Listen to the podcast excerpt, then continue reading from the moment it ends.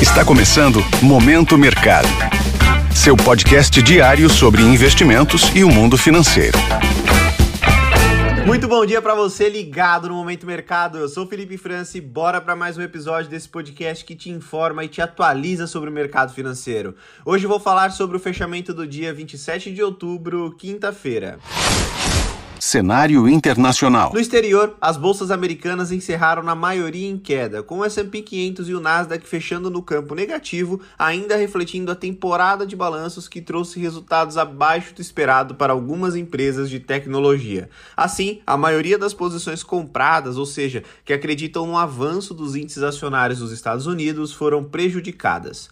No velho continente, o foco dos agentes esteve na decisão de taxa de juros por parte do Banco Central Europeu. A autarquia autarquia monetária aumentou os juros em 0,75% dentro do esperado pelos agentes, porém surpreendeu no comunicado, trazendo um tom mais ameno para as próximas decisões. Nesse contexto, o euro perdeu força, justificando parte do avanço do índice DXY, que mede o desempenho do dólar frente a uma cesta de moedas fortes. Em relação aos títulos públicos americanos, as taxas caíram após o resultado do PIB americano do terceiro trimestre, que levou os juros dos bônus para baixo. Porém, o o Banco Central americano mantém o discurso firme quanto à inflação, dando indícios de que não deve mudar sua postura até que os preços apresentem uma melhora. Por fim, o petróleo terminou em alta, mesmo com o dólar mais forte, devido a alguns dados americanos que deram sinais positivos quanto a uma possível melhora na demanda.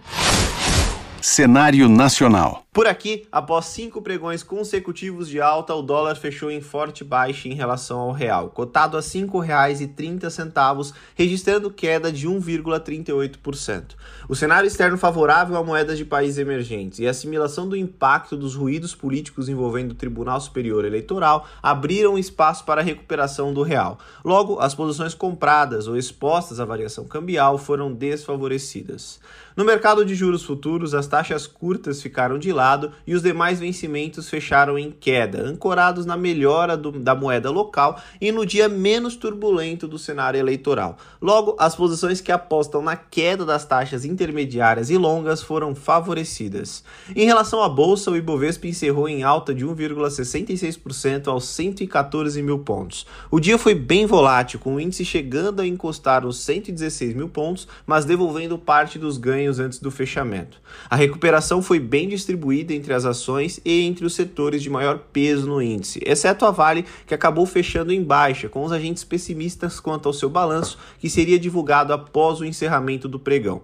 Os destaques positivos ficaram para o setor de educação e o setor de consumo, liderando os ganhos. No lado oposto, além da Vale, Bradespar também foi destaque de queda. Sendo assim, as posições compradas que apostam na alta do índice foram favorecidas pontos de atenção. Na agenda do dia, destaque no exterior para a divulgação do Índice de Preços ao Consumidor, PCI na sigla em inglês, dos Estados Unidos.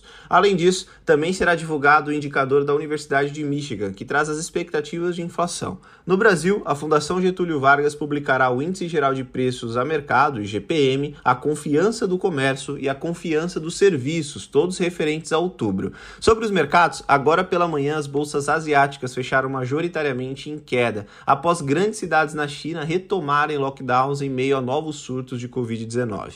Na Europa, os índices abriram em queda após balanços corporativos desagradarem e dados do PIB da França e da Alemanha abaixo do esperado. Por fim, os futuros de Nova York também estão em baixa, com os agentes esperando a divulgação dos indicadores econômicos da região.